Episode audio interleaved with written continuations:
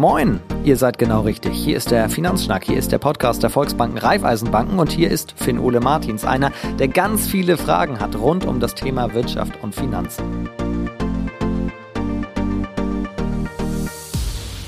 Heute geht es um das Thema Kreditkartenbetrug und den sicheren Umgang mit Online-Bezahlverfahren. Je öfter ich online bezahle, dabei auch mal die Kreditkarte benutze, desto öfter schwingt bei mir auch die Sorge mit, dass da jemand Unfug treiben könnte. Vielleicht habt ihr das ja auch und könnt das so ein bisschen verstehen. Genau darum soll es heute nämlich gehen. Ich will wissen, was kann ich tun, um mich vor Betrug zu schützen und wie ich sicher online bezahlen kann. Und deswegen habe ich mir Stefan Markau eingeladen, der als Kundenberater im Bereich Electronic Banking bei den Volksbanken Raiffeisenbanken arbeitet. Hallo Herr Markau, schön Sie zu hören. Moin Herr Martins, ich grüße Sie. Danke für Ihre Zeit. Bereich Electronic Banking. Was verbirgt sich genau hinter dem Begriff? Ähm, Electronic Banking ist eigentlich alles das, was so elektronisch an Bankgeschäften möglich ist. Das geht also über Online-Bezahlsysteme, über das klassische Online-Banking, verschiedenste Verfahren, die es dort gibt. Und ähm, das ist so der Bereich, den ich für unsere Bank zusammen mit ein paar Kollegen betreue und wo wir natürlich dann auch den Kunden bei Problemen oder Fragen helfen. Damit sind Sie heute absolut mein richtiger Experte. Ich habe zum Glück noch keinen Kreditkartenbetrug erlebt. Bei mir hat online bislang alles geklappt, aber man hört ja schon oft davon, liest auch vieles, aber kommt das tatsächlich so regelmäßig vor? Regelmäßig würde ich jetzt nicht sagen. Natürlich wünscht man sich, dass das nicht passiert, aber leider sieht die Realität da ein bisschen anders aus. Man muss sich da nichts vormachen. Die Betrüger, die auf Kosten anderer sich bereichern, die sind schon echt pfiffig und findig die haben immer wieder neue Maschen, um sich da ja, einfach die Kohle irgendwie zu holen. Und in den vergangenen Jahren ist es dann so ein stetiger Wettlauf gewesen. Man kann das auch in den Statistiken erkennen. Äh, die Betrugsraten gehen nach oben, dann kommen neue Sicherheitssysteme, die Betrugsraten gehen nach unten. Dann kommen also, wieder die Betrüger, haben wieder eine tolle Idee und dann geht's wieder hoch. Also es ist so ein, so ein tatsächlich auch ablesbarer Wettbewerb der Systeme. Ähm, also eigentlich so ein bisschen Evolution, nur im Online-Bereich. Ja, Evolution trifft's da ganz gut. Irgendwann hat man natürlich so, so, einen, so einen Stand, wo man sagen muss, okay, jetzt ist es technisch relativ schwierig, da noch irgendwas zu tun. Und das haben die Betrüger auch erkannt und sich deswegen gesagt, okay, wir greifen halt nicht mehr die Systeme an, nicht, wir greifen nicht mehr die Technik an, sondern wir gehen halt auf den Menschen, sodass dem dann irgendwelche Dinge vorgegaukelt werden, die dann einfach nur dazu dienen, dass die irgendwelche Daten bekommen um sich so dann selber bereichern zu können. Wenn wir das mal ganz kurz so zusammenfassen, welche Betrugsarten sind denn typisch? Kann man das sagen? Welche muss ich kennen, um mich wirklich schützen zu können? Ähm, ich würde weniger hingehen und sagen, dass es typische Betrugsarten sind. Vielmehr ist es so, dass die Betrugsarten alle so ein paar Gemeinsamkeiten haben. Ähm, wenn am Samstagvormittag, wie auch tatsächlich bei mir zu Hause, äh, das Telefon klingelt und ein freundlicher Mitarbeiter angeblich von Microsoft dran ist, der aus irgendeiner Nummer äh, aus Deutschland anruft, dann kann man schon mal stutzig werden. Wenn da einen dann fragt, Mensch, ähm, Sie wissen bestimmt, warum ich anrufe und das in relativ gebrochenem Englisch, äh, und einem dann erklären will, dass man auf seinem Windows-Rechner einen Trojaner hat, dann ja, gibt es zwei Möglichkeiten. Entweder kriege ich Panik und sage, ach du meine Güte, finde ich ja toll, dass Microsoft mich anrief, anruft, oder ähm, ich sage, Mensch, ähm, sorry, die Masche kenne ich schon und legt auf. Ich habe gar kein Windows. Das kann einem sicherlich auch beim Mac passieren. Aber vielleicht würde ihn das so ein bisschen aus, ja, aus seinem Konzept bringen. Ich weiß es nicht. Aber ähm, ja. Spaß beiseite. Gra neulich habe ich tatsächlich versucht, online mit meiner Kreditkarte zu bezahlen und das hat auch nicht funktioniert, weil da gibt es jetzt irgendwie eine neue Zwei-Faktor-Authentifizierung. Das soll ja auch schützen. Wie funktioniert die eigentlich? Ähm, das funktioniert im Prinzip relativ einfach, wenn es erstmal eingerichtet ist. Ähm, es ist so, dass ich in dem Moment, wo ich die Kreditkarte im Onlinehandel einsetze, natürlich die Kreditkartendaten angeben muss. Das sind so erstmal die Daten, die auf der Karte draufstehen. Äh, das reicht aber seit einiger Zeit schon nicht mehr, um damit wirklich auch einen Kauf zu tätigen.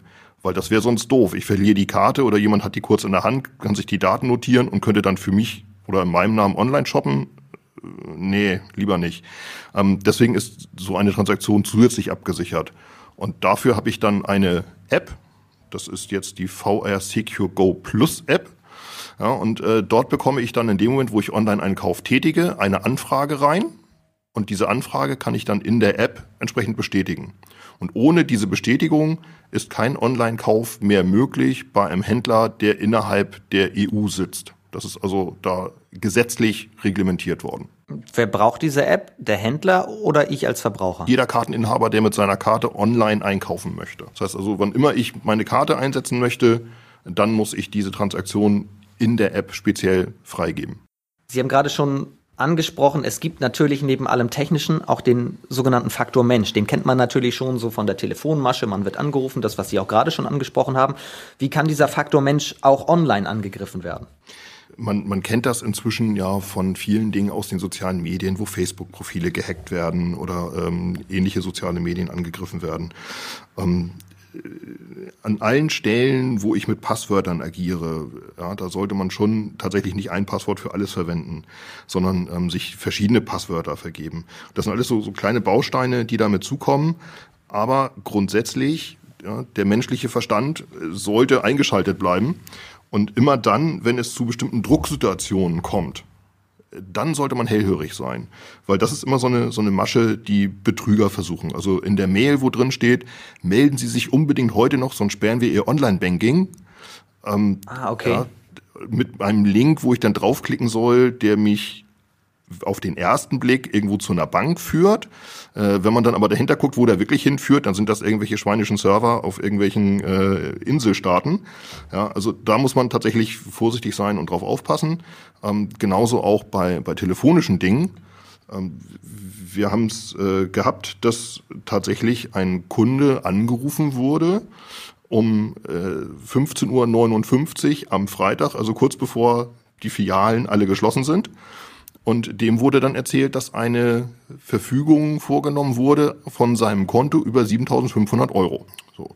Die Telefonnummer, die bei dem Kunden erschien, war die Telefonnummer des Beraters der Bank. Das okay. ist erstmal schon relativ erschreckend, aber technisch tatsächlich ganz einfach darzustellen, dass ich, wenn ich bei jemandem anrufe, eben mit einer falschen Nummer dort anrufe. Okay, also es war Und nicht der Berater, der angerufen hat. Es war definitiv nicht der Berater.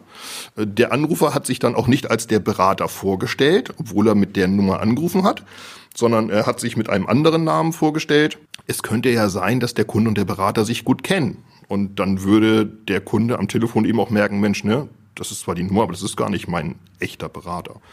Mhm. Und da wurde dem Kunden erzählt, dass eine Überweisung eben von seinem Konto gelaufen sei über äh, 7.500 Euro und dass äh, man jetzt einmal prüfen wollen würde, ob der Kunde das beauftragt hat. Und natürlich setzt beim Kunden dann im ersten Moment eine gewisse Panik ein, dass man denkt so, ach du, hm, 7.500 Euro, das ist eine Menge Kohle. Und ja, dann sagt der Bankmitarbeiter, okay, wenn Sie das nicht waren, dann äh, kleinen Moment, äh, Sie bekommen gleich eine TAN aufs Handy. Die brauche ich einmal, damit ich die Rücküberweisung veranlassen kann, den Rückruf.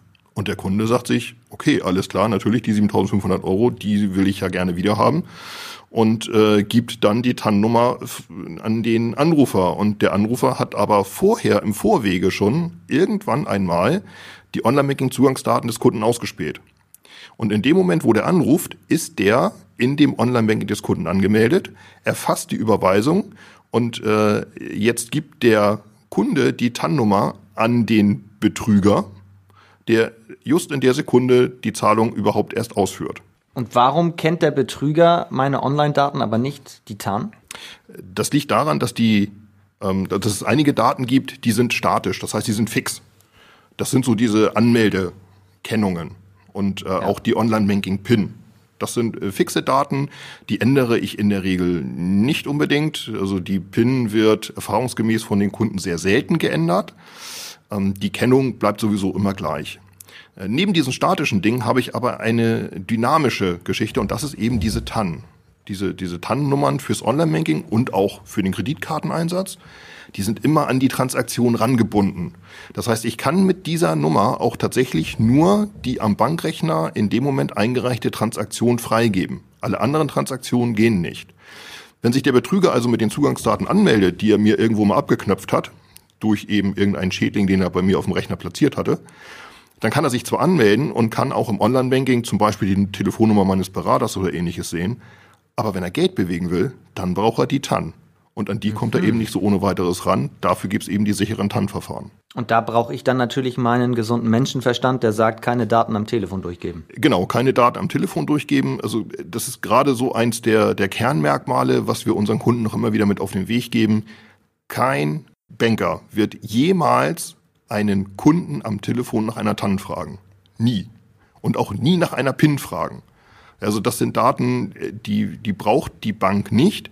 Wir können die natürlich in der Bank selber auch nicht äh, erzeugen oder einsehen. Ja, wollen wir aber auch gar nicht. Das sind persönliche Daten des Kunden. Und genau da sollen sie bitte auch bleiben. Da habe ich jetzt schon mal etwas ganz Wichtiges für mich mitgenommen.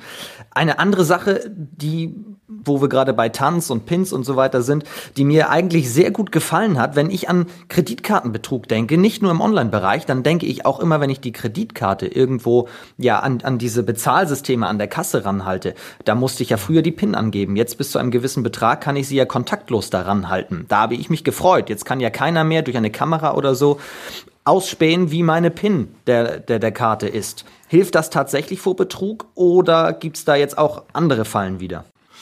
Also äh, grundsätzlich ist es so, dass das äh, pinlose Bezahlen auch gewisse Risiken birgt. Das sollte man nicht verschweigen. Ähm, wenn mir beim abendlichen Sport in der Sporthalle das Portemonnaie geklaut wird und die Kreditkarte da drin ist, dann kann derjenige unter Umständen eben tatsächlich auch Kleinstbeträge verfügen. An der Stelle muss man aber sagen, äh, das Risiko für solche Transaktionen trägt nicht der Kunde, das trägt immer dann der Kartenherausgeber, sprich die Bank. Aber grundsätzlich äh, ist es tatsächlich so, wenn ich keine PIN eingeben muss am Terminal, kann die keiner ausspähen. Es ist im Übrigen so, dass tatsächlich das Ausspähen, dieses über die Schulter gucken, wortwörtlich äh, immer noch existiert. Das gibt's also immer noch. Letztendlich ist die Transaktion, ob ich sie jetzt kontaktlos oder kontaktbehaftet mache, sprich Karte nur vorhalten oder reinstecken, äh, PIN eingebe oder nicht, trotzdem sind die Transaktionen aber sehr, sehr sicher, weil grundsätzlich wird alles über den Chip der Karte verarbeitet. Das heißt, die Magnetstreifentechnologie, die haben wir schon lange verbannt. Die wird schon lange für Transaktionen und ähnliches nicht mehr benutzt. Das heißt, ein Terminal kann sich immer, also dieses Ding, was da beim Händler steht und die Karte verarbeitet, kann sich immer davon überzeugen, dass das wirklich auch die Originalkarte ist.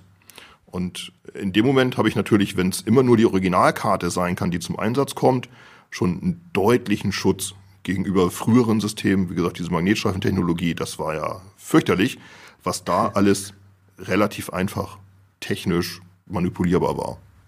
Jetzt ist es ja so, wenn wir bei der Sportumkleide bleiben, wenn mir dort das Portemonnaie geklaut wird, merke ich das relativ schnell und hoffentlich am gleichen Abend kann ich noch alles schnell sperren.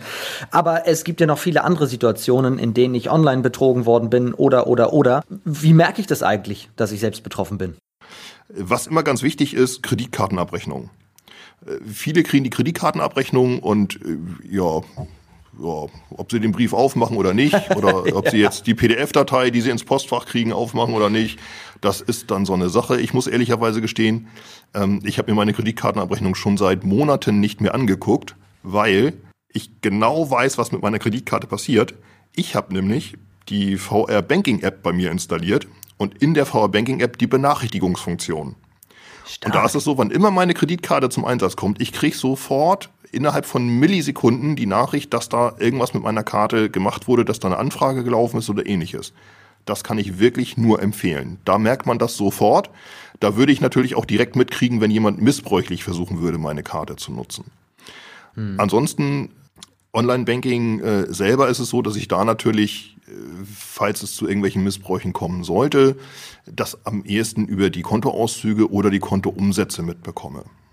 Bei mir ist es auch wieder so, ich habe meine Kontoauszüge mir seit Ewigkeiten nicht mehr angeguckt, weil ich regelmäßig, gut, nun bin ich in dem Bereich auch ein bisschen professionell unterwegs, aber äh, regelmäßig mein Konto im Blick habe und meine Kontoumsätze im Blick habe.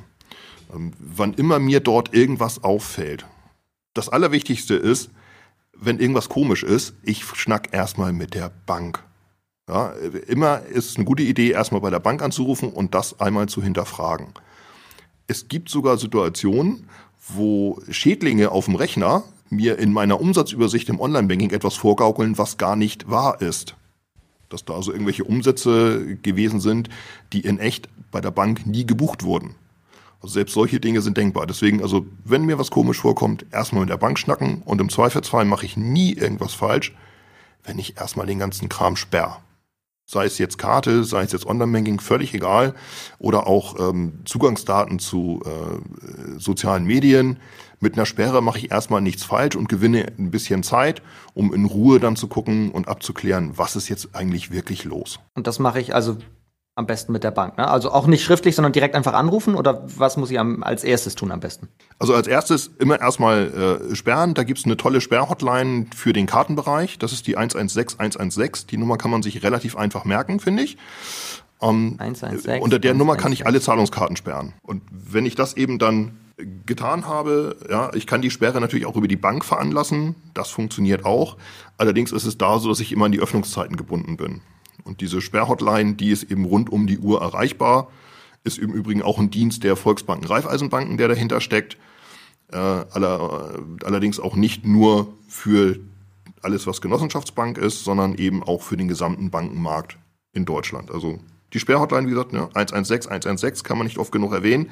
Die sollte man sich merken. Die steht auch oftmals auf äh, Karteninformationen und ähnlichem mit drauf. Die rufe ich natürlich an, wenn etwas passiert ist. Aber die Frage ist ja auch, ja. was machen eigentlich die Volksbanken, Raiffeisenbanken, damit es nicht passiert, um uns Kunden vor Betrug zu schützen? Ganz wichtig ist immer der Faktor Aufklärung. Das heißt, wir versuchen in den Gesprächen mit den Kunden noch immer darauf hinzuweisen, was jetzt dann Sorgfaltsmaßnahmen sind, die man treffen kann und die man treffen muss. Ähm, ja, natürlich ist es so, dass ich meinen Rechner zu Hause ein bisschen absichere und da ein bisschen darauf aufpasse, dass der nicht mit Trojanern verseucht ist bis zum geht nicht mehr. Die technischen Systeme, das ist etwas, was wir darüber hinausstellen können, über den Faktor Aufklärung. Und die technischen Systeme, muss man sagen, die sind auch tatsächlich sehr, sehr sicher. Also da gibt's kaum Angriffspunkte. Äh, ich sage das einschränkend, weil man natürlich nie zu 100 Prozent äh, sagen kann, dass etwas sicher ist. Irgendwo gibt es immer noch irgendwelche Dinge, aber die technischen Systeme ähm, laufen problemlos und sicher. Und mir ist auch aus den letzten Jahren kein Angriff mehr auf technische Systeme bekannt, sondern eben immer, den Faktor hatten wir schon, über den Faktor Mensch, der dann unter Druck gesetzt wird und in dieser Drucksituation dann einfach bestimmte Dinge tut, die er mit normalem, klarem Kopf nicht tun würde. Die Aufklärung ist eine Aufgabe, die wir täglich haben. Wir stellen verschiedenste Anleitungen zur Verfügung. Wir haben auf den Internetseiten diverse Inhalte, die unseren Kunden dabei helfen sollen, sich auch selbst zu schützen. Aber schon mehrfach erwähnt, ja, der gesunde Menschenverstand ist der beste Schutz. Was ist die meistgestellte Frage? Kann man das sagen? Die größte Sorge, wenn Sie als Kundenberater tätig sind? Boah, das ist eine schwierige Frage, weil die, die Fragen der Kunden und die Probleme der Kunden sehr, sehr vielfältig sind. Das ist sehr individuell. Ähm, die meisten Anrufe haben wir in der Regel dann, wenn wir selber irgendwie grafische Elemente auf der Internetseite ändern, was Kunden dann irgendwie komisch vorkommt wo man dann sagen muss, Mensch, ne, äh, warum rufen die an? Es ist doch alles in Ordnung. Aber wir sind dann ehrlich gesagt auch ganz froh darüber, dass die Kunden anrufen, weil wir dann eben auch wissen, dass das wahrgenommen wird und dass auch, wenn da Änderungen sind, die irgendwie einem auffallen, dass dann auch tatsächlich der Kontakt zur Bank gesucht wird. Ähm, die, die Fragen sind ansonsten vielfältig. Häufig sind es einfach Probleme bei der Einrichtung, weil natürlich ist es so, Sicherheit und Komfort gehen selten Hand in Hand. In der Regel ist es so, umso sicherer irgendwas ist, umso unkomfortabler wird das. Und das haben wir leider auch bei dem einen oder anderen technischen System dann in der Bankenwelt. Aber da helfen wir unseren Kunden natürlich gerne, über diese Hürden drüber wegzukommen. Und wenn es dann erstmal eingerichtet ist und läuft, dann ist es auch tatsächlich in der Nutzung sehr, sehr einfach. Jetzt haben wir, ich habe auch noch abschließend eine Frage. Wir haben schon viel über Prävention gesprochen, aber falls jetzt das doch mal passieren sollte und ich kriege ein Problem und der Online-Betrug tritt ein, wer haftet dann eigentlich? Ja. Worauf kommt es da an? Also erstmal muss man ganz klar sagen, wer haftet, diese Frage ist unglaublich schwierig zu beantworten und schon gar nicht pauschal. Natürlich ist es so, dass wenn ich als Kunde ja, in, in meiner App eine Nachricht kriege und ich soll da irgendwie was bestätigen und ich tue das einfach, obwohl ich gerade selber nichts gemacht habe, ja, dann das ist schon grob fahrlässig. Wenn ich die PIN für meine Kreditkarte auf der Karte notiere und äh, die dann im Auto aufbewahre, wo dann ein äh, x-beliebiger äh, Räuber einfach zusammen mit der ganzen Handtasche das Ding aus dem Auto klaut, ja, dann hat er die Karte, dann hat er die PIN und kann direkt loslegen. Das sind so Dinge, äh, da ist es grob fahrlässig. Und da kann man auch davon ausgehen, wenn ich mich als Kunde so verhalte, dann bekomme ich auch meinen Teil von dem Schaden ab, sag ich mal. Ähm, wenn ich mich ansonsten an solche Dinge halte und mich einigermaßen vernünftig benehme und einigermaßen wachsam bin, dann kann man pauschal sagen, dann habe ich da auch nichts zu befürchten, falls es tatsächlich zu einem Missbrauchsfall kommen sollte. Wichtig ist immer, so schnell wie möglich zu agieren. Und ähm, gerade im Kreditkartenbereich, wenn ich dort einen Missbrauch feststelle, ähm, dann ist es so, dass das ein bisschen Lauferei ist.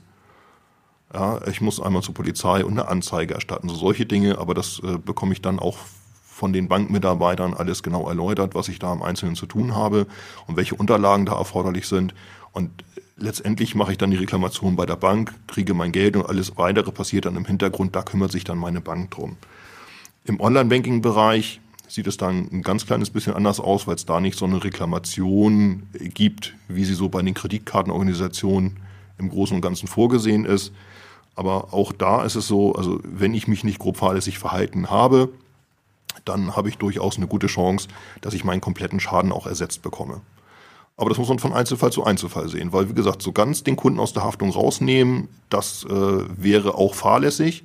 Das wäre unter Umständen auch ein Aufruf dazu, Sicherheitsverfahren einfach nicht zu nutzen oder ähm, tatsächlich auch lapidar mit dem Thema umzugehen. Das wäre fatal. Das heißt, wenn ich das Ganze jetzt mal zusammenfasse, was ich für mich mitnehme, ist auf jeden Fall immer Augen auf, immer den Menschenverstand einsetzen, weil dann kommt es vielleicht auch gar nicht vor. Denn Online-Betrug kann nicht nur technisch stattfinden oder durchgeführt werden, sondern auch der Mensch wird in seiner Naivität gerne mal angegriffen. Bei, bei Drucksituationen muss man schon hellhörig werden. Also es kann sein, dass dann oder es kann eben nicht sein, dass der Prinz eines fernen Staates plötzlich 8000 Euro von mir haben will. Das wird eher nicht so sein. Und äh, Ach, es, ist Ihnen auch schon passiert?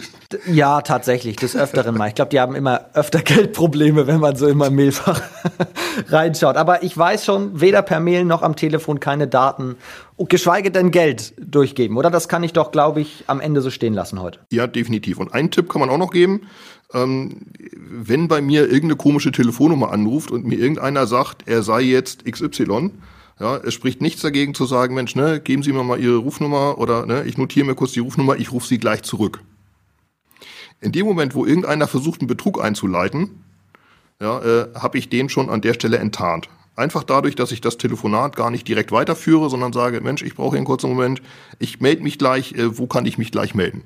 Und dann findet es hoffentlich ein Ende. Herr Markau, das trifft sich jetzt auch gut, denn der Podcast ist am Ende. Vielen herzlichen Dank für Ihre Zeit, für Ihre vielen Informationen. Das hat mich schon sehr, sehr weitergebracht. Ich hoffe, euch auch. Vielen Dank fürs Zuhören. Immer Augen auf, immer aufpassen, dann wird es nicht passieren. Und wenn ihr noch weitere Informationen haben wollt, dann schaut doch gerne mal online vorbei. Da gibt es viele weitere Informationen und natürlich auch unsere weiteren Folgen. Das war der Finanzschnack für heute mit Stefan Markau. Der ist Kundenberater im Bereich Electronic Banking bei den Volksbanken Raiffeisenbanken. Bis bald, passt auf euch auf. Liebe Grüße. Ciao.